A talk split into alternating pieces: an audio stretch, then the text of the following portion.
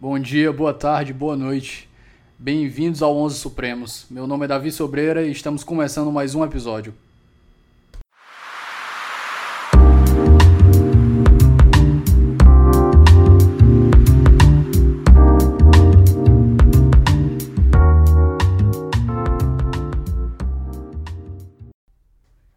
E aí, pessoal, finalmente estamos de volta depois de quase um mês parado e com todo esse problema que tem acontecido no mundo, a gente não podia ser diferentão. Então, a gente vai tratar disso também. Hoje o episódio vai ser sobre a pandemia. E eu tô com um grande amigo aqui de Fortaleza, mas infelizmente a gente não tá podendo fazer essa gravação porque hashtag fique em casa e eu quero que ele se apresente aqui. Eu tenho uma admiração enorme por ele, que foi ele que me introduziu nesse mundo acadêmico. Professor Adeildo Oliveira. Olá, pessoal, tudo bem? É um prazer, um, uma honra estar aqui nesse projeto maravilhoso do Davi Sobreira. Ele elogia bastante, mas é muito desse elogio se deve realmente à gentileza dele, que é um cara excepcional, um cara fantástico, que tem um amor especial pelo conhecimento e isso eu sempre admirei bastante. Então, essa história dele de que eu introduzi no mundo acadêmico, na verdade é uma gentileza dele. A gente apenas é, compartilhou afinidades e ideias e a vontade de compreender o direito, de perceber o fenômeno jurídico em sua essência e não meramente sob uma perspectiva formal. Agradeço a gentileza, é, me apresento mais uma vez meu nome é Adildo Oliveira, eu sou historiador licenciado pela Universidade Federal do Ceará. Larguei a história, fui para o direito em 2010 e de lá para cá tenho me dedicado ao estudo do direito enquanto fenômeno jurídico e também enquanto procedimento.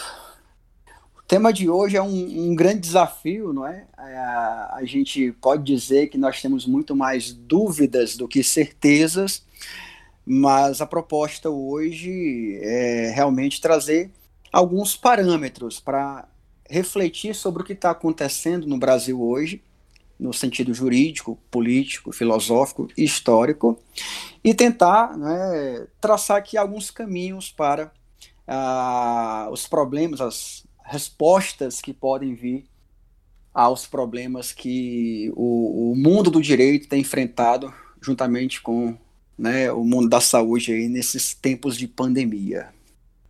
Então, pessoal, nessa situação, é, a gente sempre trabalha os assuntos sobre o foco da jurisprudência. Então, apesar de o assunto fugir um pouco a isso, eu tentei buscar na, no mundo do, do STF, desde a democratização, algum tipo de precedente. E eu não posso dizer que é escasso, é nulo. Não existe precedente tratando desse assunto até o momento, desde a redemocratização.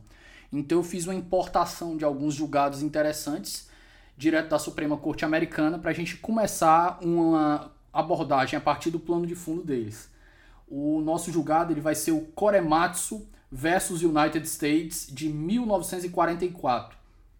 Na história da primeira da Segunda Guerra Mundial, o, a entrada dos Estados Unidos com o ataque de Pearl Harbor fez com que o Franklin Delano Roosevelt, que era então presidente, expedisse uma ordem executiva, né, Executive Order 9066, autorizando que o Exército e o Departamento de Guerra começassem a tomar medidas de proteção.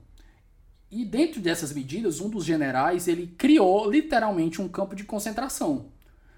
Não é um campo de extermínio como um campo nazista, é um campo de concentração que existe em muitos países e tem toda essa peste de que é um campo de concentração isolado. Nesse isolamento, eles tiraram 120 mil descendentes de japoneses, dos quais 70 mil, aproximadamente, eram cidadãos americanos. E foram isolados, e a decisão, é, o problema chegou à Suprema Corte. E durante a guerra, né, os ânimos ficam muito aflorados. Então, o ser humano ele trabalha muito com base no medo. E isso não é diferente para a Suprema Corte e para os integrantes dela a Suprema Corte chancelou isso que é considerado uma das maiores manchas de preconceito, de viés preconceituoso dentro da, da jurisprudência norte-americana. E um dos votos foi muito interessante, um dos votos dissidentes, dos quais nós tivemos três ou quatro. O, até onde eu me recordo é o voto do Justice Jackson, que ele fala que os princípios, quando aplicados, eles têm a tendência de se expandir até o limite de sua lógica. O que, que ele quis dizer? Ele disse que a partir do momento que um general toma uma decisão, na prática, toma uma decisão de criar um campo de concentração sem uma previsão expressa legal, usando uma abstração, uma abstração da, da ordem execu da executive order, a tendência é que o direito é, tendência a solapar isso, a impedir isso. Mas o que, que acontece? A partir do momento que a Corte Constitucional vai lá e chancela e diz que aquela medida está de acordo com a Constituição, aquilo se torna um novo parâmetro. Então a gente fica numa situação de expansão de poder estatal sobre os direitos fundamentais a partir daqui. E isso para um liberal como eu é muito perigoso, é muito é, é, esses períodos eles despertam os piores calafrios que a gente pode ter, porque é natural, apesar da gente não gostar, é natural que o Estado se expanda nesses momentos de crise. Então, vamos começar com esse mote e eu pergunto para o professor Adeildo. Adeildo, o que é um estado de exceção? Uma pergunta é, é difícil de responder, mas a gente tem alguns parâmetros objetivos para tentar responder essa questão tão complexa, que é o estado de exceção.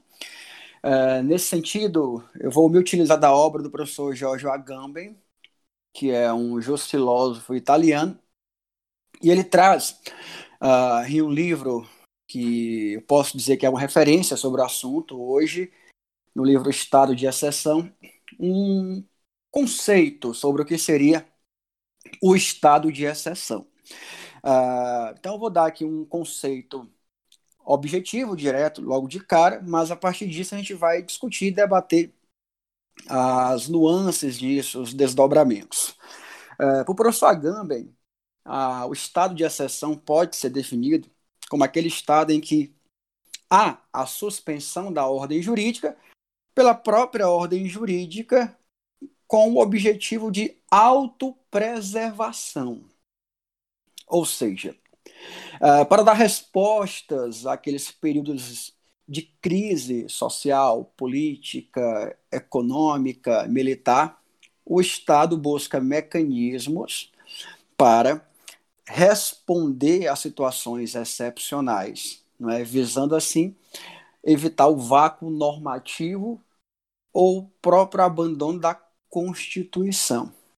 A gente pode dizer né, que a partir da, das ideias do professor Agamben, é, esse seria um conceito mais objetivo, mais direto sobre o que seria o estado de exceção.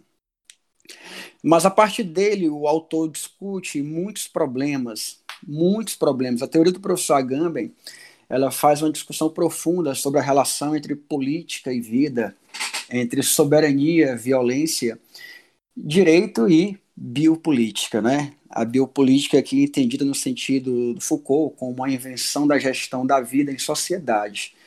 É, como se decide o modo de vida do povo, né? E ela incide sobre as subjetividades das pessoas e sobre os próprios corpos. Mas, enfim. Uh, esse conceito do professor Agamben de suspensão da ordem jurídica pela própria ordem jurídica com o objetivo de autopreservação ele é interessante e, e traz é, explicitamente, penso eu, assim eu enxergo pelo menos, uh, a ideia de legalidade extraordinária, em oposição a uma legalidade ordinária. É, a legalidade ordinária sendo aquela em que nós vivemos comumente, os estados de normalidade, onde as instituições políticas e jurídicas, onde a lei opera normalmente mas também traz, a, ao contrário, de modo oposto, a ideia de legalidade extraordinária para aquelas situações excepcionais onde a ordem jurídica autoriza a sua própria suspensão como resposta a uma necessidade urgente, imediata, excepcional, o que é, vai ao encontro do caso que você colocou no início da nossa conversa, né? Mas é importante destacar nesse quadro também, né, que é preciso saber o que se quer dizer com ordem, não é? O que é legalidade ordinária? O que é legalidade ordinária? E para essa discussão é muito importante, porque para a gente saber o que é uma legalidade extraordinária, a gente precisa também saber primeiro o que é uma legalidade ordinária. E isso com base nos dogmas fundantes do Estado é, de Direito contemporâneo. Então, acho importante a gente esclarecer bastante também o que seria essa legalidade ordinária para depois compreendermos melhor a ideia de legalidade extraordinária. Uh, e aí eu separei quatro pontos importantes para a gente pensar e compreender o que seria o estado de legalidade ordinária. Bom, a gente sabe que um dos pontos marcantes do direito contemporâneo é a afirmação do constitucionalismo não é, moderno como movimento de limitação do poder. Não é? Ele teria domesticado o poder por meio da política. Essa é uma característica que o professor Paulo Bonavides destaca no seu curso de Direito Constitucional, no que se refere ao constitucionalismo como movimento de limitação do poder. Ah, e aí é importante a gente destacar que o direito ele tem uma relação muito forte com a política e o poder. E essa relação muitas vezes é obscura. O Agamben tenta é, mostrar esses espaços onde a, as coisas se misturam ao ponto de não poderem mais serem é, diferenciadas. E é importante a gente diferenciar as coisas. É, porque verdadeiramente político é apenas aquela ação que corta né, a relação entre violência e o direito. Ou seja, o direito é resultado da política, é a historicidade do direito. É como eu sempre digo para os meus alunos que o direito é a sombra da história. Para onde o ponteiro da história aponta, o direito vai, né, segue vai junto, é a sombra da história.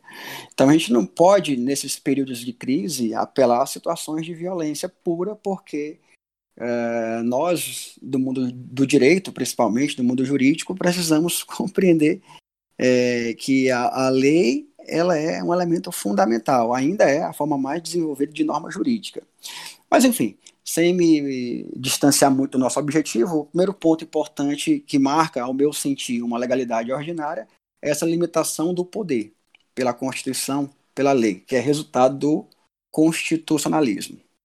O segundo ponto importante é que, como corolário do constitucionalismo, nós temos alguns dogmas do direito contemporâneo que são muito caros ao estudo do direito à ciência jurídica. É, a gente sabe que os três grandes temas clássicos do direito constitucional são o respeito aos direitos fundamentais, a separação de poderes e a organização do Estado. As constituições né, atuais, contemporâneas, elas são pautadas é, nesses objetivos fundamentais. Algumas são um pouco mais prolixas, como a nossa, outros um pouco mais, ou bem mais uh, objetivas, diretas, curtas, como a americana, mas a gente pode dizer que há um certo consenso que os temas centrais do direito constitucional são esses três: a, afirmação e proteção de direitos fundamentais, a separação de poderes e a organização do Estado. Então, se você tem um Estado onde isso tudo está operando ordinariamente, nós temos um Estado de legalidade ordinária, indiscutivelmente. Uh, e aí é importante destacar que a separação de poderes nesse sentido é muito importante porque o nosso modelo de separação de poderes ele é um que é pautado no critério da preponderância da função, que tem uma inspiração também no modelo norte-americano do checks and balances, os freios e contrapesos.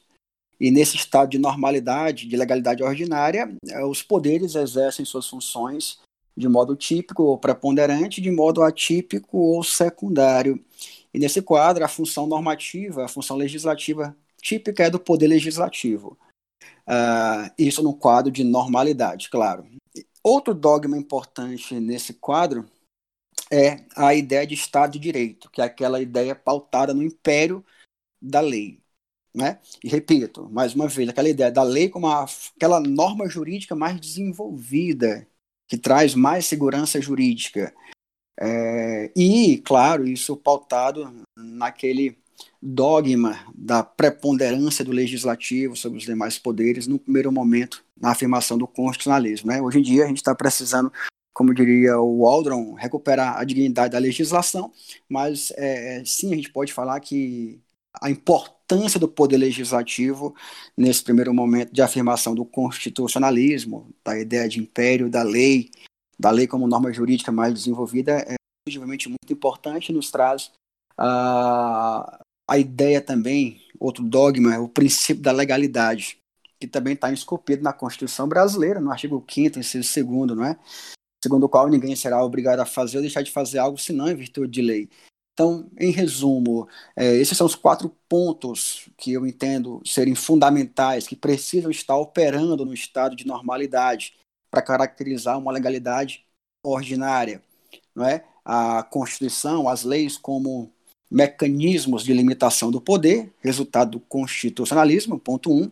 Ponto 2, o respeito aos direitos fundamentais, ao status jurídico de cidadão que emerge ali no contexto das revoluções burguesas, digamos assim, não é? Onde há uma mudança, o status de súdito é transformado no status de cidadão, que é titular de direitos fundamentais, que o Estado tem que respeitar e promover uh, o dogma da separação de poderes, esses poderes estão atuando nas suas é, instâncias constitucionalmente definidas, digamos assim, conforme o artigo 2 da Constituição Brasileira de 88, né, de modo independente e harmônico, nós temos uma legalidade ordinária. Uh, e outro, o Estado de Direito, afirmado no artigo 1 da Constituição, uh, se há o império da lei, há, portanto, uma legalidade ordinária. Então, essas são as minhas considerações iniciais sobre legalidade ordinária. Então, extraordinária seria aquela situação onde esses dogmas fundantes do direito, digamos assim, moderno, contemporâneo, são desrespeitados em nome de valores outros, como é, segurança nacional, ou mesmo ameaças estrangeiras, como é bem tradicional no caso dos estados de sítio. Uma, uma pergunta rápida. É, no caso, a inobservância desses, desses dogmas fundantes, ela pode ser individual ou tem que ser coletiva? Tem que ser de todos os dogmas? Ou a violação de um dogma isoladamente já pode configurar o estado de exceção? Bom, uh, aí a gente vai caminhar para uma, uma opinião mais particular minha. Eu desconheço autores que tratem isso de modo é, mais abrangente, pelo menos nunca li nenhum. Então eu vou dizer o que eu penso sobre isso, particularmente. Para que haja realmente um, um, estado de legalidade extraordinário, eu penso que ah, mais do que o desrespeito pelo cidadão a esses dogmas, a esses paradigmas fundantes do direito moderno, deveria haver um desrespeito institucional generalizado para caracterizar uma exceção.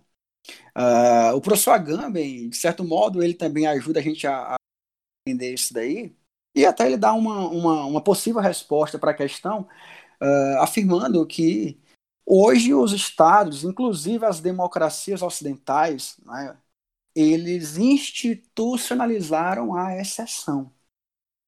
Então, para o professor Agamben, ah, o estado de exceção, nós vivemos ele hoje, antes mesmo da pandemia. E esse estado de exceção, ele, ele meio que paradoxalmente, ele é resultado das próprias democracias ocidentais, como a americana, no caso que você citou, por exemplo, no contexto de exceção da guerra, mas também no caso do ato patriota ou do military order americano no contexto do 11 de setembro de 2001. Então, são, são, são situações em que se institucionaliza a legalidade extraordinária, que deixa de ser extraordinária e passa, portanto, a ser a regra.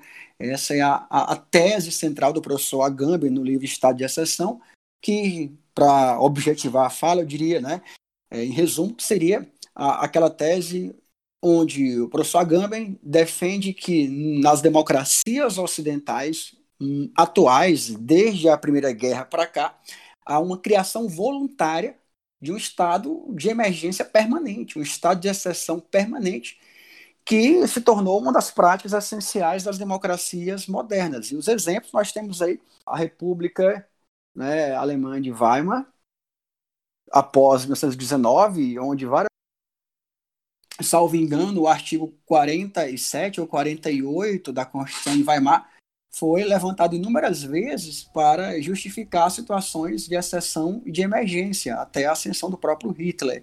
Uh, como o martial law dos ingleses, o ato patriota americano e o, as medidas do Roosevelt que você bem citou inicialmente.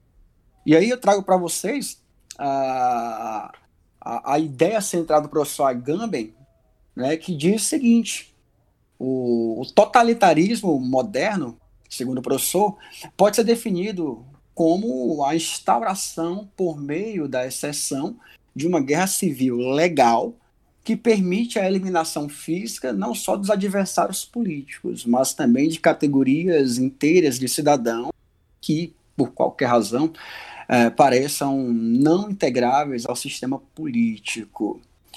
Então, observe, isso aqui eu estou tirando do livro mesmo para citar para vocês, né? Ou seja, há uma criação voluntária de um estado de emergência permanente. Essa é a tese central do professor Agamben.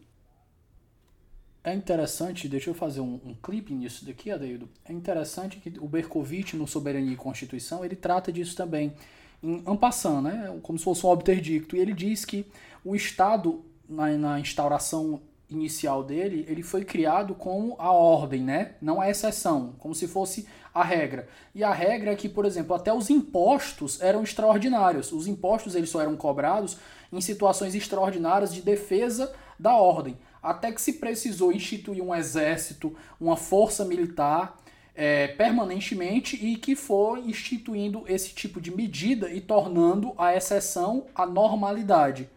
E sobre o Patriotic Act que tu citou, a gente tem um, um julgado aqui que faz uma referência rápida a ele para o pessoal entender. O Patriotic Act ele veio com pós o, o 9 de setembro, né, o 9/11, para restringir uma série de direitos fundamentais e criar uma série de, de deveres para o Estado na, na, no que diz respeito à defesa, né? E a gente tem aqui em 2010 o Holder versus Humanitarian Law Project. Eu acho que é muito claro que a maioria das pessoas conheça aqui, pelo menos do direito, que no direito americano a primeira emenda ela dá uma proteção violentíssima, por assim dizer, à liberdade de expressão nos Estados Unidos. Então, quando você vê alguém nos Estados Unidos cerceando liberdade de expressão, você tem que entender que aquilo ali deve ser algo muito sério. E o que que o Holder versus Humanitarian Law Project discutiu? Um, esse, esse grupo, o Humanitarian Law Project, eles têm um, estavam num sistema de, de intera interação com o pessoal da Turquia, que estava se rebelando contra o governo e era considerado, eram considerados grupos terroristas. E eles queriam conversar com os caras para estimular a paz, para evitar conflitos e para tentar uma autocomposição do governo com eles, para chegar a um resultado menos danoso para a sociedade como um todo. E o Patriotic Act, ele proibia esse tipo de comportamento, ainda que fosse esse tipo de ajuda material buscando a guerra. E a Suprema Corte foi lá e chancelou. Ela disse, ó, o governo federal ele pode proibir uma, um apoio não violento, material, a tratativas de que busquem a paz. Ele pode proibir até esse tipo de coisa, para você ver o que que deriva de um estado de exceção, a normalidade do estado de exceção, porque a gente não está mais no, os Estados Unidos eles não vivem mais em tese um estado de exceção, mas como tu disse é justamente normalizou-se tudo depois de certos comportamentos e a gente também aí vai incluir narrativas políticas, a gente pode incluir também o medo, a política do medo, que é outra coisa que pesa bastante.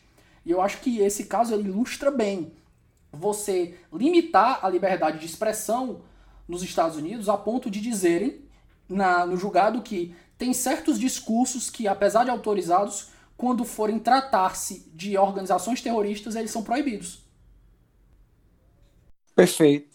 Perfeito. É, é, exatamente isso que o professor Agamben defende, isso vai ao encontro é, da, da, da, tese central do livro dele, que você definiu muito bem numa frase, né? A normalidade da exceção. Gostei dessa frase, ela é bem didática, ela é bem emblemática para você conseguir captar a ideia central. O que era para ser exceção torna-se regra. Uh, e, e, principalmente essa teoria política uh, do direito constitucional, também do direito público, já, já captou esse problema do medo, da necessidade, que cresce muito em épocas de crise. E essa ideia aí da, de necessidade como fundamento para ações jurídicas é, acaba gerando uma confusão entre direito e vida muito forte, entre soberania e força, que o próprio Carl Schmitt trabalha bastante isso nos livros La Ditadura e o Teologia Política. Uh, então é, é, importante observar isso daí, ficar sempre atento que por trás de medidas aparentemente boas à sociedade aparentemente justas para alguns cidadãos pelo menos, ou muitas vezes a maioria, acaba-se uh, abrindo mão de direitos e abrindo-se, o que é pior, não é? margem para novas e maiores violações aos direitos. A cada nova exceção, você vai abrindo essa possibilidade de novas violações. E nesse quadro de, de medo, de necessidade, acaba que as pessoas vão esquecendo aqueles paradigmas fundantes do direito, né? como o Estado de Direito, o império da lei, a legalidade, não. Se é para o nosso bem, a gente pode abrir mão por enquanto do direito. E, repito, vai ao encontro da ideia de estado de exceção do professor Agamben, né? a suspensão da ordem jurídica pela própria ordem jurídica, e no caso que você cita, muito bem, é, com a, a, a, chancela da, da SCOTUS, né, da Suprema Corte Americana, ou seja, o, o executivo avança, que é uma característica central dos estados de exceção, a, o avanço da produção normativa do executivo, que é uma função atípica, não é? Que era para o legislativo fazer isso, não vai o executivo avançando para uma função essencial de outro poder. E um terceiro poder chancela esse avanço, como foi o caso do judiciário, né, a Scots. Então, nesse sentido, é muito bem colocado aí esse caso para a gente pensar essa ideia de exceção como regra. Adeildo, aproveitando toda essa introdução que a gente fez, deixa eu te fazer uma pergunta. Eu tenho uma ideia muito limitada do que é o estado de exceção. O estado de exceção, para mim, a gente pode ver ele de uma maneira ampla, como qualquer exceção à normalidade, mas não qualquer exceção, mas uma exceção excepcional, por assim dizer. Qualquer coisa que exceptue, exceptue a normalidade, ou a gente precisa de uma situação específica, precisa-se de um, por exemplo, de uma de uma guerra, precisa-se de uma calamidade de nível global, precisa de um nível nacional. O que, que a gente precisa para caracterizar esse estado de exceção? O que é esse estado de exceção e, e, a, e se a gente vive nele hoje? Bom, é, para a gente responder essa questão aí, a gente precisa voltar para a origem dos institutos do estado de exceção, não é? Que aí as nomenclaturas são as mais variadas, direito de síncope, legalidade extraordinária. E aí, em casos como o do brasileiro, nós temos estado de sítio, estado de defesa, que são institutos políticos jurídicos que correspondem à, à previsão constitucional para respostas imediatas e prontas a situações como, por exemplo, né, de grave e iminente instabilidade por calamidades de grandes proporções da natureza o caso do Estado de Defesa no Brasil, com base no artigo 136 da Constituição Federal, ou como no caso, por exemplo, é, do estado de sítio, que pode ter motivações como é, a questão da comoção grave de repercussão nacional, ou mesmo a, a ocorrência daquela situação de é, fracasso do estado de defesa, que é uma hipótese para o estado de sítio no Brasil, chamado de estado de sítio simples ou fictício. Né? Isso, isso é uma previsão constitucional para isso. Uh, e também há o caso extremo de, de guerra ou de resposta à agressão armada estrangeira, ambas as situações de estado de sítio previsto no artigo 130 da Constituição de 88. Então você tem essas situações específicas, né? No caso de guerra, que é o caso mais sério, a gente tem o que a doutrina chama de estado de sítio qualificado. Bom, a, própria nomenclatura Estado de Sítio faz alusão à origem do Instituto, que é francesa, ali no contexto da Revolução Francesa. Tá? Uh, originalmente, a ideia de sítio tem a ver com a guerra, né? a cidade sitiada, daí Estado de Sítio. Mas aí o Instituto ele vai tendo vários desdobramentos pelo mundo, nas várias experiências democráticas e constitucionais, os nomes vão variando é, para cada instituto, é estado de emergência, salvo engano, em Portugal a Constituição de 76 diz isso, estado de emergência. A brasileira diz claramente estado de defesa e estado de sítio, isso a Constituição de 88. E ela traz as situações precisas em rol taxativo, de acordo com a doutrina. Né? Ou seja, só pode se decretar no Brasil esses estados de exceção naquelas situações previstas na Constituição, no artigo 136 e 137, respectivamente, estado de defesa e estado de sítio. Então, essa exceção, no sentido técnico, Davi, isso para dar uma resposta para a gente no Brasil, só pode ocorrer nesses casos previstos, repito, em rol taxativo, porque são situações de legalidade extraordinária. Tá? Uh, mas você me perguntou, ah, precisa ser uma situação específica ou é qualquer situação? Aí a gente tem um, um problema interessante que o professor Agamben trabalha. Né? O professor Agamben, ele no livro dele defende que o, o, estado de exceção nas democracias ocidentais, repito, desde a Primeira Guerra Mundial, pelo menos, ele se tornou um paradigma de governo uma forma de governar, uma forma de biopolítica. Uh, ou seja, há uma criação voluntária de um estado de emergência. Repito, essa ideia é central no trabalho do professor Agamben. Então, você me perguntou, vivemos um estado de exceção?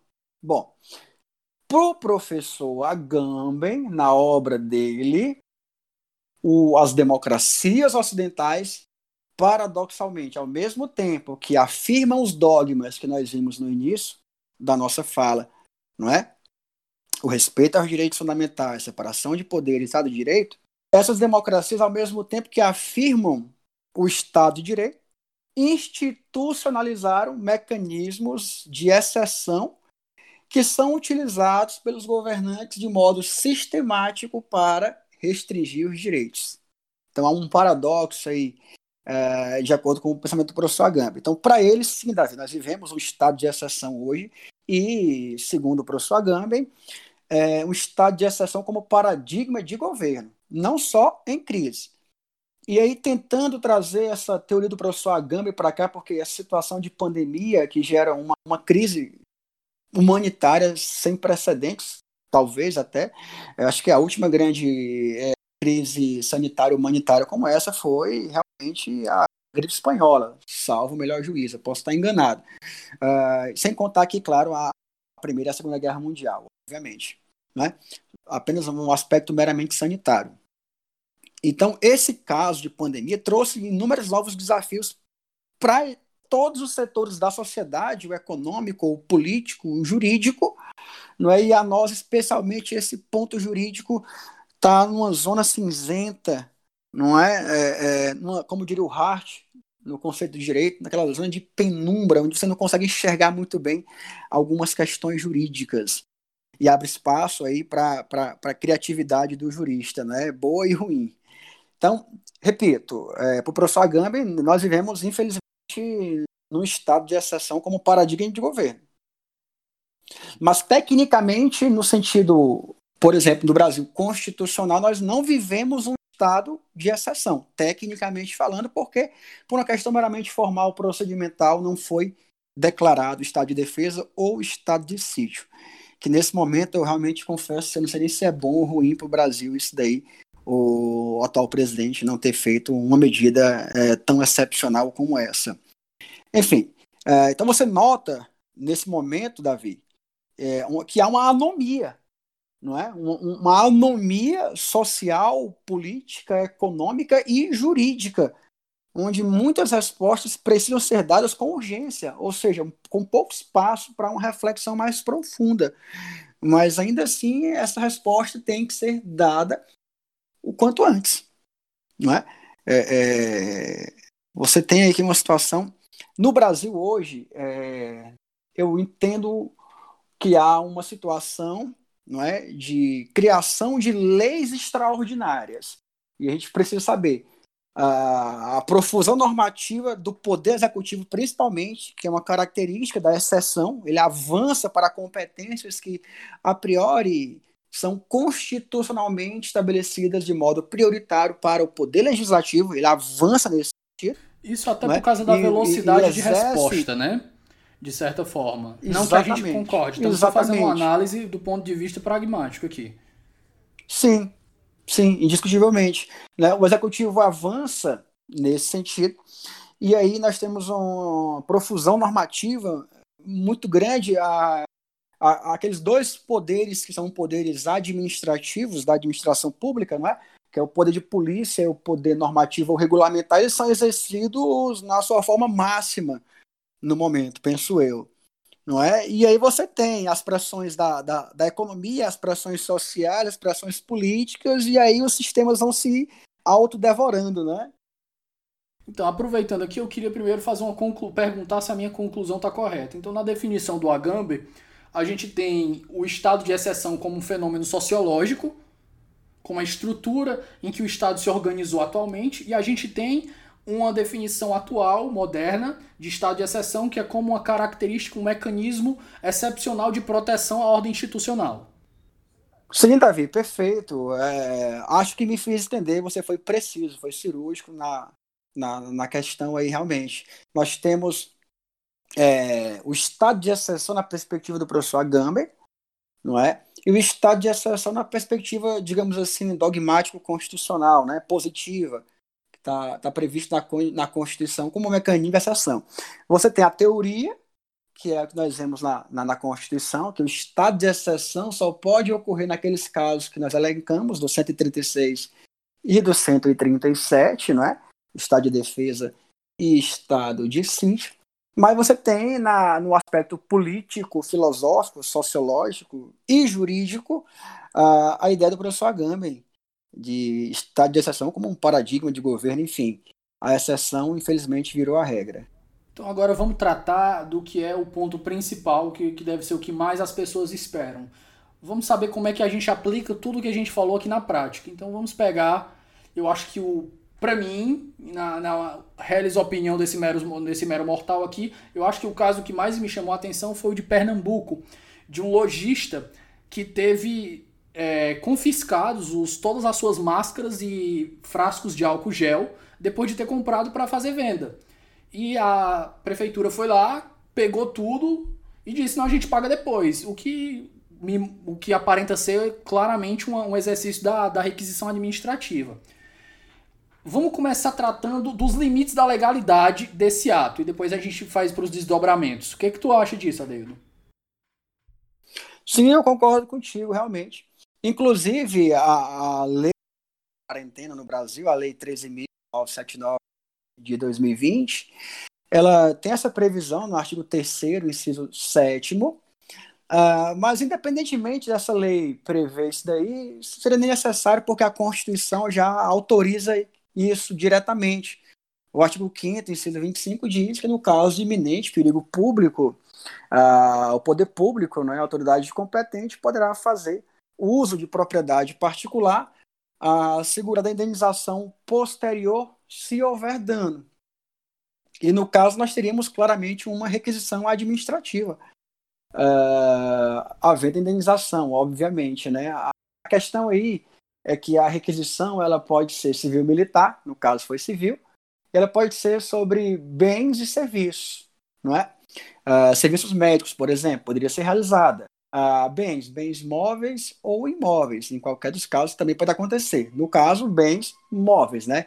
Insumos e suprimentos para o trato da saúde pública lá em Pernambuco. Então a medida é constitucional e legal, não há nenhum vício nesse sentido, contanto que haja indenização. E aí a gente chega num ponto interessante, né? Porque, por exemplo, máscaras são consumíveis. É, e aí, seria o caso de desapropriação ou de requisição?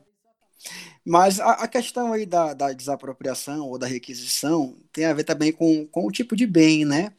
Ah, o bem ele é consumível, não é? É consumível e infungível, não pode ser trocado por outro da mesma natureza, ou pode. Então, a depender do caso, a gente vai ter uma desapropriação ou uma requisição. Porque se o bem puder for consumível e fungível, puder ser trocado por da mesma natureza, né, digamos assim, eu penso haver uma requisição, né, que pode ser devolvido bem depois. E se tiver algum tipo de dano, ressasse. Mas se não puder, se o bem não puder ser substituído de jeito nenhum, haverá de modo indireto uma desapropriação, né? Pelo menos assim é, eu penso em teoria, tá? Mas esse, esse problema da vida da questão aí, eu acho o principal ponto para a gente discutir, a, a, para além da questão técnica, se é requisição ou uma desapropriação, é, são os direitos que estão por trás desse ato, desse fato, né? Que é o direito de propriedade, direito fundamental, mas que a gente sabe que não é absoluto, e também a livre iniciativa, que princípio fundamental visto no artigo 1 da Constituição e também um fundamento da ordem econômica.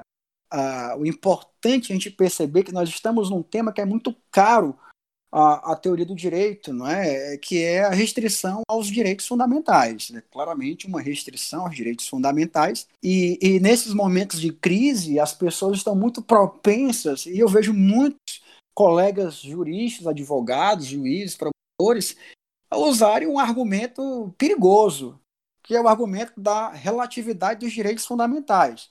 Uma lição básica que todo jovem advogado aprende na faculdade, jovem estudante de direito aprende na faculdade, né? Naquela disciplina de direitos fundamentais. Ah, os direitos fundamentais não são absolutos, eles são relativos. E isso abre uma brecha muito perigosa porque quando a teoria dos direitos fundamentais fala em relatividade, ela está pensando na relativização de um direito para fornecer ou favorecer outro direito, fomentar, no caso. A palavra é essa. Fomentar e proteger. Uh, e quando ela fala relatividade, ela há possibilidade de restrição legal de restrição constitucional. Eu, o que eu estou vendo nesse estado de exceção, de medo, necessidade, é o pessoal alegar o direito fundamental à saúde, não é? É e com base em uma criatividade jurídica, extrajurídica, digamos assim, não, é? não positiva, não constitucional, usar esse argumento para defender medidas ilegais, medidas inconstitucionais, medidas de exceção. É interessante Adeio, dessas observações que você está falando, isso a gente lembra logo que existe já uma teoria para proteger isso, que é o, o Schraken-Schraken, né, alemão, o limite, teoria do Sim, limite dos limite limites. limites. E eu acho que isso a gente. O núcleo essencial. Exatamente, também. a proteção do núcleo essencial. E às vezes existe também um salto lógico argumentativo. Às vezes não existe o nexo, que a gente entra também na, naquele primeiro ponto do, da adequação, né, no, no princípio da proporcionalidade é, eu acho que até um, a gente podia até fazer um pouquinho do nexo da guilhotina de Hume, né? As pessoas às vezes faziam um, um nexo de um ser com DVC e nesse mesmo caso a gente não tem uma adequação dos proporcional, da proporcionalidade. E como é que a gente trata disso? Qual é o exemplo do que eu estou falando? É quando a pessoa pega uma proteção, por exemplo, eu quero direito à saúde.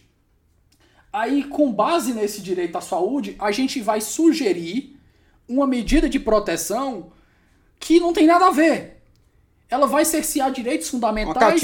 Ela vai, ela vai é, cercear direitos fundamentais, mas ela não vai nem indiretamente proteger a saúde. Então você fica assim, às vezes tem um salto argumentativo que é justamente o que tu estava falando. Ele, o jurista pega no calor do momento, com uma mentalidade de proteção exacerbada e irresponsável do ponto de vista técnico, irresponsável do ponto de vista técnico, ele vai começar a sugerir coisas que não fazem sentido. E um, acho que uma das medidas que eu posso caber aí era justamente o que a gente estava falando de preços. A OAB soltou uma medida, é uma, uma nota sugerindo o congelamento de preços do álcool. Eu corri para a internet e vi uma dúzia de, de, de, pessoas que eu conhecia também correndo e dizer assim, pessoal, não adianta. Se você limitar o preço, o que vai acontecer é que vai faltar para todo mundo. Ah, mas muito caro, muito caro, pessoas vão conseguir comprar se tiver com preço tabelado, vai faltar para todo mundo. O que, que aconteceu, já que não limitaram? A mensagem foi enviada, a maior produtora de álcool do país, do país, aumentou a produção de 120 mil unidades de álcool para 6 milhões. Contratou 90 funcionários para funcionar 24 horas por dia, 7 dias por semana. Vou fazer outro link aqui dessa parte da economia é para você ver como os sistemas eles são interconectados. Né? O Niklas Luhmann, que é, é um just filósofo, é um filósofo é, alemão que é muito estudado pelo professor Marcelo Neves aqui no Brasil, ele tem a teoria dos sistemas. Né? Na verdade, a teoria dos sistemas ela foi criada pelo Ludwig von Batananf, mas ela é uma teoria geral. O Luma ele adaptou para o direito e para a parte da sociologia. Então, o que, que ele dizia? Ele dizia que existia na sociedade pré-capitalista um, uma amálgama social. Não existia uma divisão de sistemas. E com o capitalismo a gente começa a fazer uma divisão de sistemas e a sociedade começa a se especializar. Então o que é um sistema? A gente tem um sistema econômico, a gente tem um sistema do direito, a gente tem o um sistema da economia, da, da, da política e por aí vai. Nessa divisão de sistemas, cada sistema tem seu subsistema. O direito, por exemplo, ele tem um subsistema do direito constitucional, direito administrativo e por aí vai. E ele diz que, por exemplo, a Constituição é uma formação de direito, do sistema do direito com o sistema da política. A gente chama disso, o Lula, o Luma chama isso de acoplamento estrutural, quando existe um elo de conexão entre os dois sistemas. Que os sistemas eles são fechados, mas eles se interrelacionam de forma a influenciar um ao outro. Só que o que, que tem que ter, o que, que é perigoso para o Luma? É o conceito que ele dá de autopoieses e alopoieses. Alopoieses é quando o sistema ele seguia por suas regras. Um sistema do direito ele é guiado por regras, regras próprias. Já a autopoieses é justamente onde está o risco. A autopoieses é justamente o que pode acontecer nesses. O que pode acontecer, não, o que acontece nesses momentos de crise, que é um sistema coloniza o outro. Como é que isso acontece? O sistema ele passa a reger o outro com as próprias regras. Davi, me dá um exemplo. O direito, hoje, passa a ser levemente colonizado pela política. E hoje a gente está sendo regido por medidas políticas que não são, como o Adeildo mesmo colocou, não são claras se está tudo dentro do direito, está dentro da legalidade. A gente está numa penumbra gigante que a gente não sabe se o que está sendo feito está ou não no direito. Por quê? Porque são medidas políticas. A gente viu um, um juiz hoje do Rio de Janeiro suspender uma, uma propaganda do, do, do Bolsonaro, não que eu concorde com, não que eu discorde do mérito da, da decisão, mas vamos pro direito. Um juiz, ele teria poder para isso? Para suspender uma propaganda política nacional e dizer que quais diretrizes elas devem seguir, ela tem que se adaptar às diretrizes da OMS? Outra, o presidente soltando um decreto colocando os cultos de, das religiões como um serviço, um serviço essencial. Mais uma, TJ do Rio de Janeiro chancelando uma liminar permitindo que os cultos continuassem a funcionar durante uma quarentena. Tudo isso são formas de autopoieses que você vê um sistema político dominando o direito. É interessante isso, Davi. É muito interessante que não só o sistema político está devorando o jurídico, como o sistema moral sistema religioso, o cultural, o econômico, todos vão avançando, né? Uh, uh, o direito se torna não mais o que ele é, mas o que as pessoas querem que ele seja, né? É, é, é muito mais uma vontade do que um ser. É, é, e nesse sentido, você colocou o caso interessante da liberdade religiosa, que é mais um ponto aí a ser trabalhado. E junto com a liberdade religiosa, a gente pode usar também como exemplo a própria liberdade de locomoção. É, a gente pode usar esses dois direitos que são muito, que estão sendo muito restritos nesse momento, não é? é notadamente a liberdade de locomoção como um bom exemplo disso aí, do direito que é e o direito que a gente queria que fosse, né? Vamos lá. Por exemplo, a liberdade de locomoção. A liberdade de locomoção no Brasil, sob a égide da Constituição de 88, ela é a regra. Ela é a regra. Aliás, é, quando você pensa a Constituição de 88, a liberdade é a grande regra, porque ela é uma Constituição de liberdades, que foi forjada das lutas, né, surgiu ali das lutas contra o regime militar, a ditadura civil militar, que governou o país entre 64 e 5. Então, a liberdade de locomoção, que é um dos bens mais caros, um dos bens jurídicos mais caros ao ser humano, ela na Constituição de 88, ela é a regra e só pode ser restrita nas situações expressamente previstas.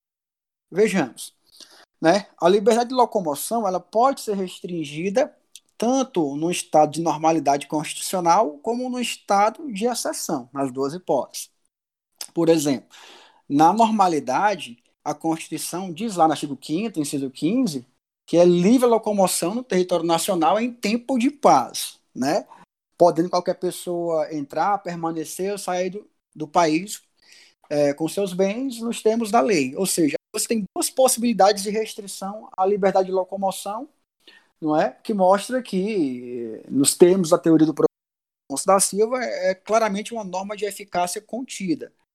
Ela é aplicada de modo pleno e imediato na realidade, de modo, perdão, direto e imediato na realidade, mas pode sofrer restrições, tanto constitucionais como legais.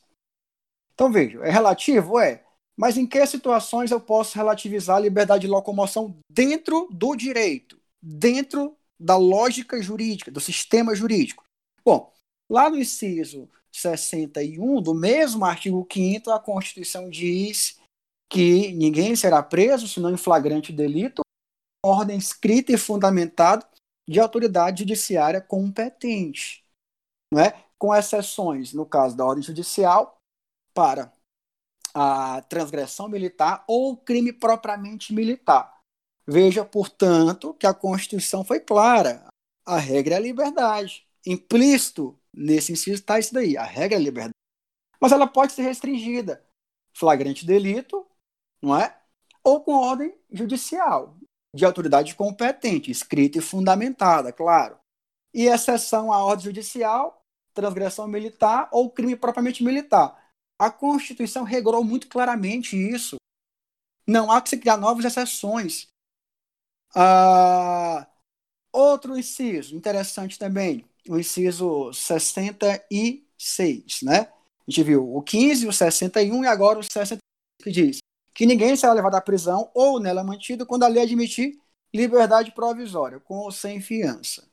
Com base nesses três incisos do artigo 5 o 15, o 61 e o 66, eu entendo claramente que liberdade é a regra no que se refere é, à locomoção, ao direito de ir, vir e permanecer com as exceções do flagrante delito ou ordem judiciária, né? e aí, no caso, uma exceção, ordem judiciária, repito, transgressão militar ou crime propriamente militar. E isso no estado de normalidade.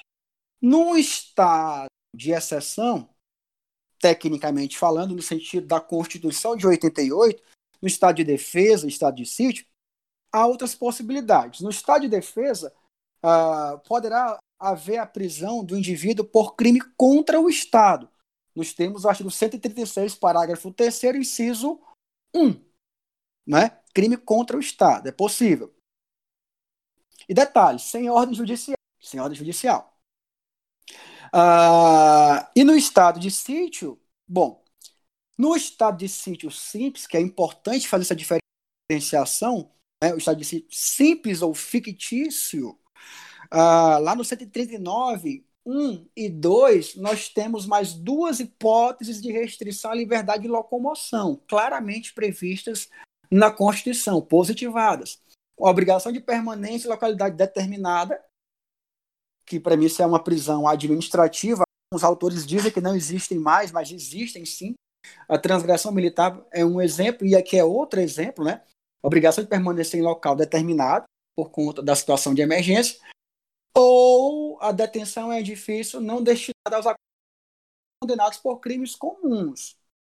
Então, note, são duas situações que não são prisões penais, não são prisões civis. Na verdade, são prisões de natureza administrativa. Por exemplo, uh, nós temos aí vários decretos de governadores, de prefeitos, restringindo a liberdade de locação, claramente fora dessas hipóteses constitucionais.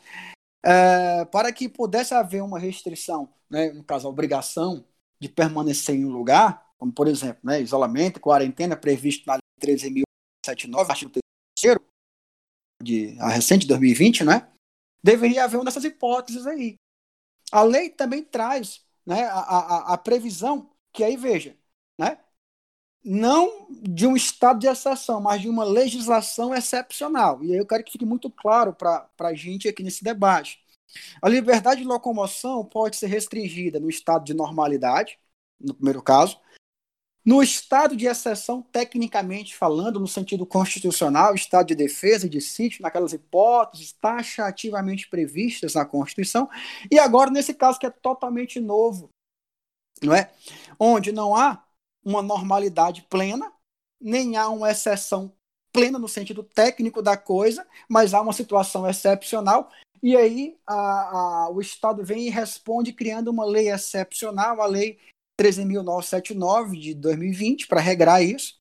E aí ela traz lá no artigo 3 os parâmetros para possíveis restrições à liberdade de locomoção, né? É, com os seguintes requisitos cumulativos: uma recomendação técnica e fundamentada da Visa, não é? Com isso, pode-se restringir a entrada e saída do país de pessoas, não é? e a locomoção interestadual ou intermunicipal.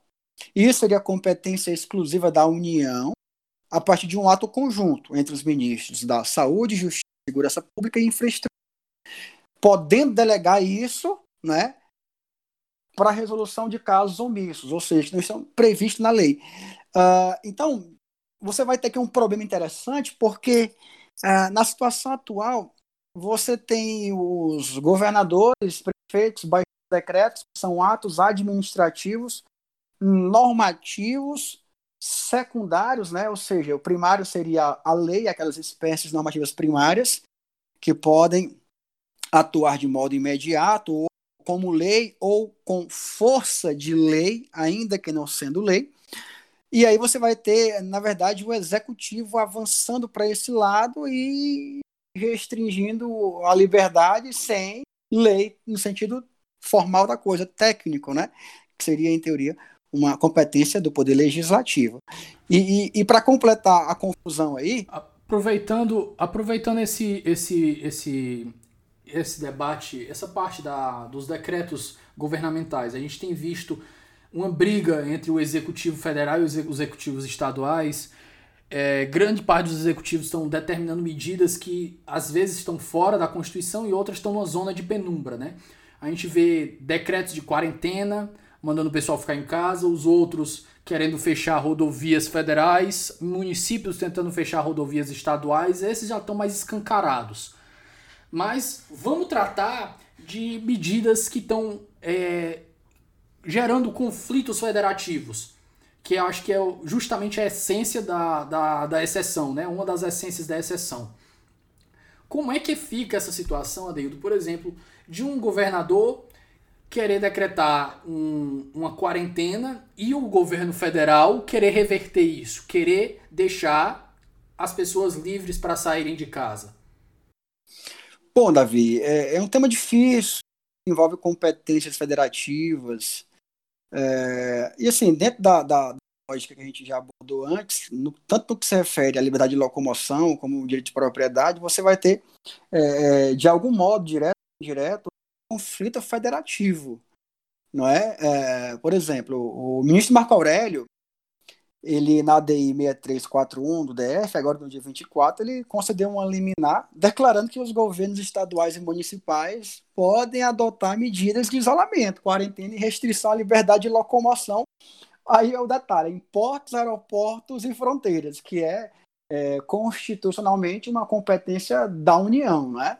Claramente definida. Uh, Davi, quer queira, quer não, bom ou ruim, nesse momento o Supremo ele vai ter que exercer o seu papel de árbitro da federação. Não é? É, é uma competência que a Constituição atribui a ele, é o Tribunal da Federação. Ele já foi acionado em algumas ações e vai ser mais ainda, e ele vai, é quem vai responder essa pergunta institucionalmente falando, né? Se ele vai responder isso predominantemente politicamente ou juridicamente, não sabemos. Pois é, é mais um fato que vai ao encontro do que a gente está falando, né? O direito é o que está na lei ou o que a gente quer que esteja na lei, não é? é mais uma vez, a... aí você vai ver que a hermenêutica constitucional ela está sendo completamente influenciada pelas percepções individuais, né? como o Gadamer dizia, não há só a, a, a interpretação da lei, a, o ato de interpretar e aplicar estão juntos, não é? Juntos. E o intérprete ele está no mundo cultural específico e ele dá as respostas jurídicas de acordo com esse mundo, essa visão de mundo dele. Não tem como fugir a isso na interpretação do direito, a, a, como o Kels falava, né, na moldura da norma. há muitas críticas a essa parte da teoria do Kelsen, não é? Ou como Hart dizia, a textura aberta da norma.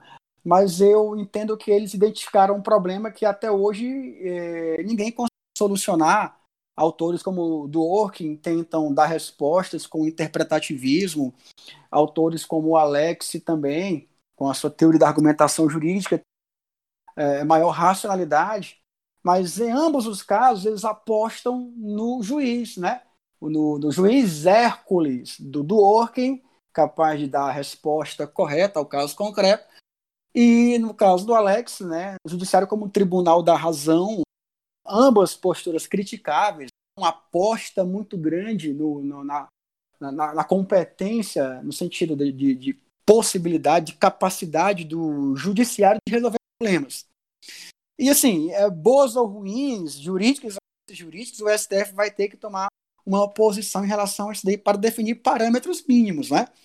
Como Tribunal da Federação, ele vai ser acionado, está sendo, e na decisão do ministro Marco Aurélio, que foi muito vaga, eu só vi por cima, é, o que eu pude perceber é que ele fundamenta a decisão dele basicamente na, na competência dos estados, municípios, DF e União para tratar do assunto de saúde. Mas aí, veja bem, a, a, a, competência concorrente, tem todo um debate se o município teria ou não, né, ela diretamente, ou seria de modo suplementar aos estados e à União. É, é, fato que, em termos materiais, e a gente tem que falar aqui mais de, de, de uma questão mesmo de competências administrativas, que todos os entes podem tratar é, da saúde, indiscutivelmente. Mas quando falamos competências concorrentes, a gente está falando de competência legislativa, né? E o município não está lá expresso e há certa divergência na doutrina sobre se o município teria essa competência legislativa expressamente. Né? Melhor, expressamente não. Teria também, com base no artigo 30, inciso 1 ou 2, salvo engano, é, com base na ideia de predomínio do interesse local. E aí você vai ter uma série de problemas federativos. Né? É, vou, mais uma vez, para voltar essa questão aí é, dos direitos fundamentais, aproveitando teu gancho, usar aqui o exemplo da liberdade religiosa. Né? Uh, afinal, a liberdade religiosa pode sofrer restrição em nome da ordem pública? E se sim, quem pode restringir? Veja só o problema disso daí. Né? Uh, você vai ter de um lado o direito à saúde e do outro o direito não é, à liberdade religiosa. Isso vale tanto para o poder público, né, a eficácia vertical dos direitos fundamentais, como para os particulares em geral, a eficácia horizontal dos direitos fundamentais. A gente sabe que vale para os dois casos, né? Aí vamos lá pensar, né? Uh, tem algumas decisões em relação a o Bolsonaro, como você bem destacou, por decreto mudou uma lei. Olha só que absurdo jurídico, né? Um decreto, um ato normativo secundário que deve dar fiel execução à lei, vai e altera uma lei, a lei da quarentena, dizendo que a religião, os cultos religiosos seriam atividades essenciais sendo que né, é essencial é aquilo que interessa à saúde pública, à ordem pública. E sem falar sem falar, sem falar na reserva legal estrita para incluir um serviço, uma atividade, uma atividade da iniciativa privada com um serviço público, né? O direito administrativo ele coloca isso na esfera por quê? Porque a lei ela vai escolher por uma decisão do legislador ou do constituinte, né, do legislador infra, infraconstitucional ou do constituinte, retirar uma atividade da iniciativa privada e colocar ela sobre a tutela do direito público, do, do, do da Constituição, da lei. E outro ponto que é importante para isso é justamente o fato de que quando você faz essa, essa limitação, você está invadindo uma esfera particular que era para ser livre. E você tem que entrar no critério da proporcionalidade para saber se uma religião, o exercício de uma religião é realmente uma questão de serviço público? É um serviço essencial? Sim, esse é um problema interessante. E, e assim, aqui eu, eu registro todo o meu respeito a todas as religiões. Uh, eu sou um cara laico, mas reconheço a importância dos direitos fundamentais, dentre os quais a liberdade religiosa, né, que é um importante direito para muitas pessoas, não é? Mas dentro da ideia de liberdade contra a sua opção por uma religião X, W Y, cristã, judaica, ou afro, mas também existe lá uma opção do ateísmo, né? E de outras opções é, é, religiosas. Então, uma opção religiosa X, W Y pode causar problemas à saúde pública, à ordem pública? Esse aqui é o problema. Vamos lá pensar aqui uma coisa. Quando você olha, e aí eu vou usar aqui um, professor e amigo, o professor Samuel Fonteles, tem um livro bem interessante sobre direitos fundamentais, onde ele aborda o problema da, da, da, do choque entre saúde e ordem pública. Porque dentro do conceito de ordem pública, que é um conceito muito indeterminado, né, mas tem um livro bem interessante aqui, que é uma junção de grandes é, doutrinadores do direito administrativo, um livro chamado Direito Administrativo da Ordem Pública, que é um livro antigo já, eu achei ele em sebo, que é uma junção de vários artigos. É, Álvaro Lazzarini, Caio Tasto, Diogo de Figueiredo Moreira Neto, Eli Lopes Meirelles, Cretela Júnior, onde eles tentam traçar um parâmetro do que seria a, a, a ordem pública, né, o direito administrativo. E, e, o professor Eli Lopes Meirelles, ele, ele é interessante porque ele diz que não há um conceito claro do que seria é, essa ordem pública, né? Esse, é, ela é uma coisa mutável, é uma questão muito mais fática do que propriamente jurídica, não é? Não há uma resposta pronta e acabada, ela é mutável de acordo com o tempo, a sociedade, os valores. Então, é, é difícil definir o que é ordem pública, mas, não é? De acordo com a sociedade, o seu tempo, você vai ter conceitos e eles englobam de um modo. Eli diz né, a noção de interesse público, a noção de segurança pública, a noção de propriedade, saúde pública, bons costumes, bem-estar individual e coletivo. Notem, todos conceitos bem indeterminados, mas que de acordo com cada época você pode buscar um sentido é, prático para eles, até mesmo, de certo modo, um sentido jurídico, que é o difícil, mas dá para se buscar algum enquadramento. E assim, no que tange especificamente a, a questão religiosa, é, eu posso pensar ao meu sentir o seguinte. Uh, o artigo 144 da Constituição, que trata da segurança pública, diz que a segurança pública é dever do Estado, direito e responsabilidade de todos. Direito e responsabilidade de todos. E tem como objetivos preservar a ordem pública e a incolumidade das pessoas do patrimônio. Veja, a segurança pública, direito e responsabilidade de todos nós, cidadãos, tem como objetivo preservar a ordem pública que dentro dela tem o que? A ideia de saúde pública, não é? E a incolumidade das pessoas e do patrimônio das pessoas. Eu entendo que essa incolumidade abrange a saúde física, a saúde psíquica do indivíduo, né? Até mesmo como consequência lá da ideia de dignidade da pessoa humana. Então, é, é, você tem direito de, ser, de não ser torturado, né? Há uma vedação aí você não pode ser torturado em nome da sua integridade física e psicológica. E a saúde pública entra nesse aspecto também.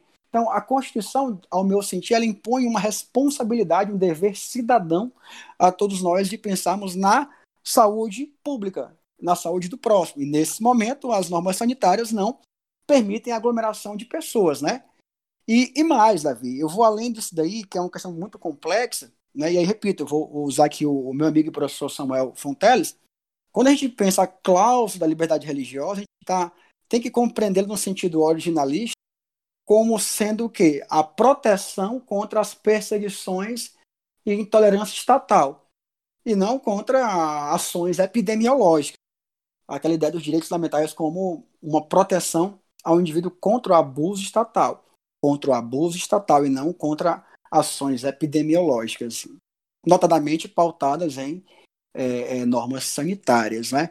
E por que, isso tem a ver com a questão da competência federativa? Porque é o chefe do Executivo Nacional que quer emitir por meio de decreto, invadindo reserva legal, emitir uma ordem para o país todinho, para prefeituras que estavam querendo restringir né, cultos religiosos, para os estados também. Então você tem um, uma problemática da, das maiores problemática de, de restrição de direitos fundamentais, quem pode restringir, quais os limites dessas restrições, é, um problema federativo, né, que é a federação, é cláusula pétrea, é, onde você vai ter, né, é, no caso de omissão de, na sua competência constitucional específica, o outro ente pode ir lá legislar. É um ponto, no caso de omissão. Mas se a omissão tiver sido realmente proposital? Então, e aí o que fazer? Mas, de outro lado, os outros entes querem reagir a uma situação de emergência. E aí, nesse sentido, o professor Luiz Brandet, que foi o Justice da Suprema Corte Americana, dizia que os estados são laboratórios da democracia, né? onde há um experimentarismo, experimentalismo, desculpa, né, é, político democrático, um experimentalismo na federação. E eles têm respostas aos seus administrados. E aí o meio imediato, decretos, né? Decretos de governadores e prefeitos, que na prática são, ao meu sentir, mini estados de exceção inconstitucionais. E aí eu, eu, eu fecho aqui nessa discussão, Davi, é, colocando uma questão, né? Até que ponto vale a pena descumprir a lei em nome do bem comum? É uma questão que todo jurista tem que ter em mente.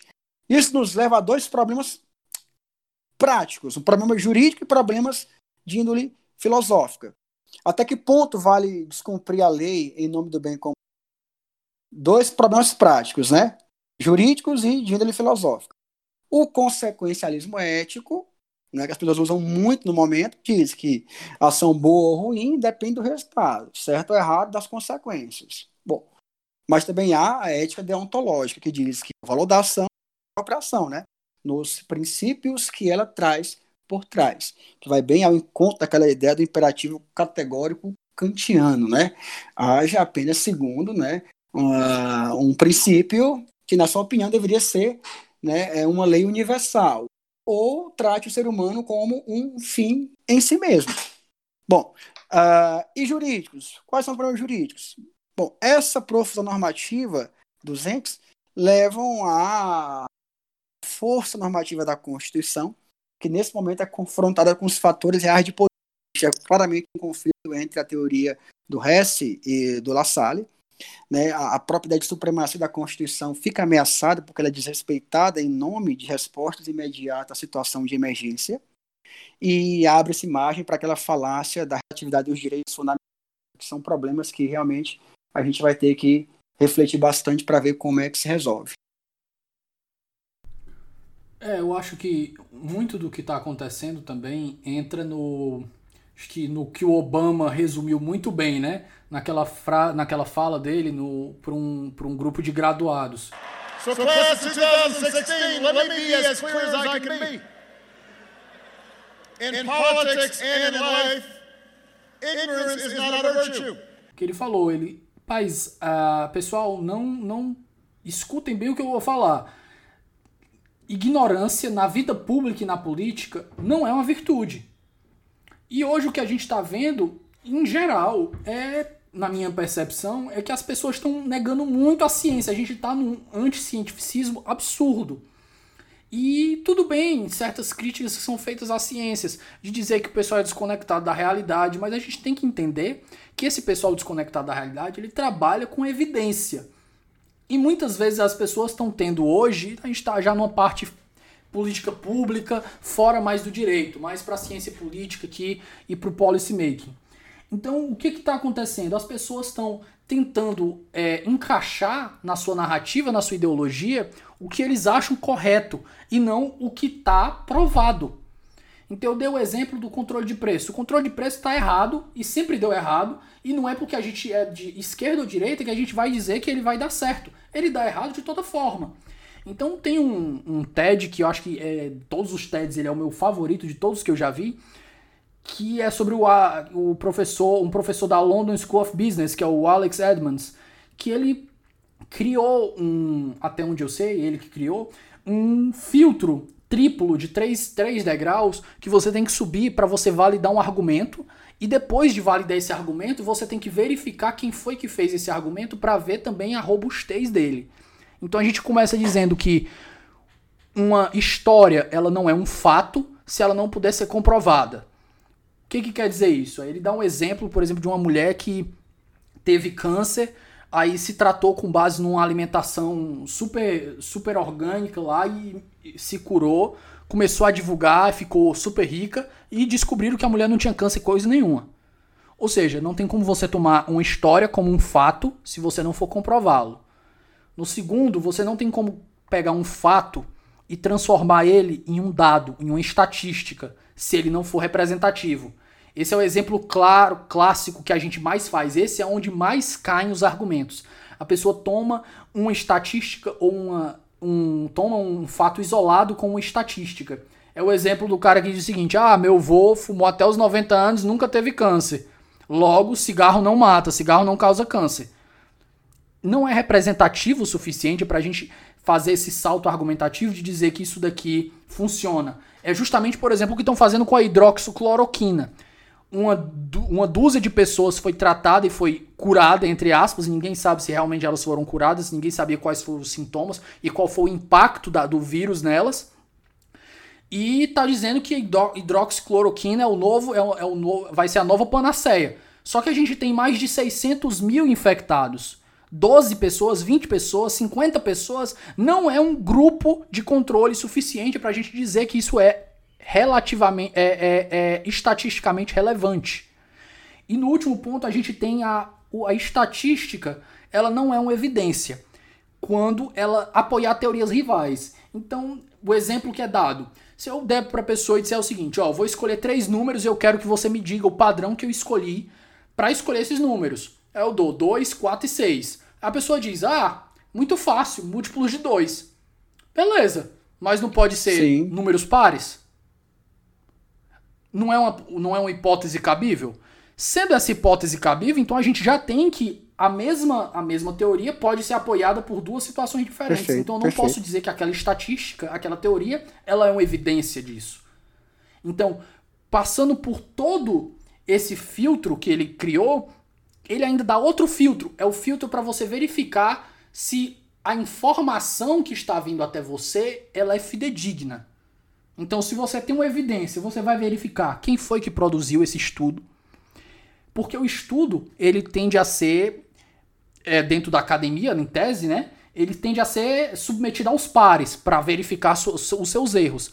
E muitos dos grandes periódicos do mundo, eles recusam 90, 95% dos artigos que querem ser publicados, justamente porque não passam no crivo. Então ele pergunta: quem é que publicou esse estudo? Onde ele publicou esse estudo? Se esse, o lugar que foi publicado é um jornal, um jornal, um lugar, um artigo de, de relevância científica? E se essa pessoa tem algum interesse escuso? Se essa pessoa, por exemplo, eu acho que tem um, um cara que escrevia sobre armamento na, da Segunda Guerra Mundial e o cara era advogado da National Rifle Association. Então você vê que até é perigoso você você ver um cara desse escrevendo, porque se você for pegar as referências, provavelmente elas podem não ser fidedignas.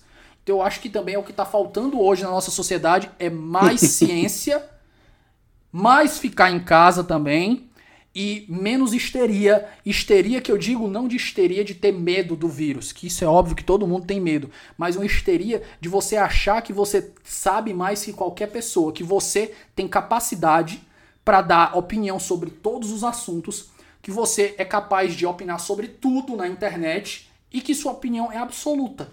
E você não vai discutir com quem sabe mais que você. Perfeito, perfeito. É muito bem colocado. É, o reinado dos falsos especialistas. Não é?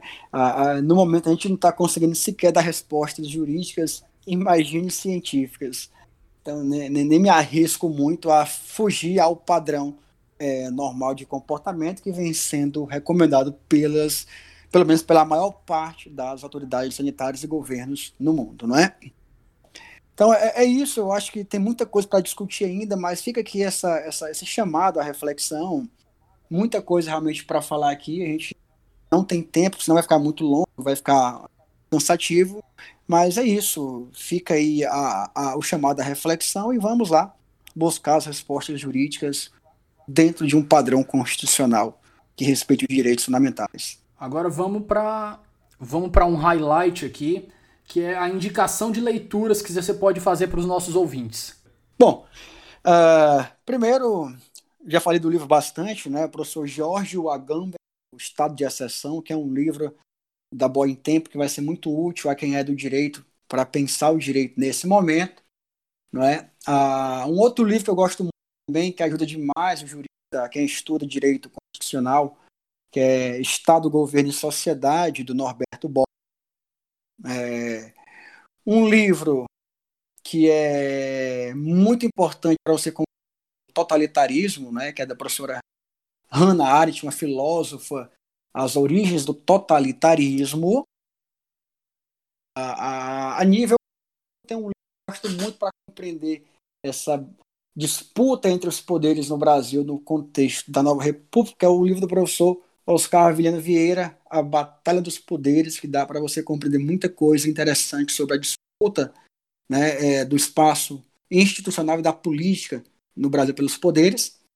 E, por fim, um que retrata muito bem a importância do indivíduo perante o Estado, que é da filósofa Emma Gold, o indivíduo, a sociedade, o Estado e outros ensaios, que é um opúsculo, um livro interessante para ressaltar a importância do indivíduo e do respeito aos direitos desses indivíduos.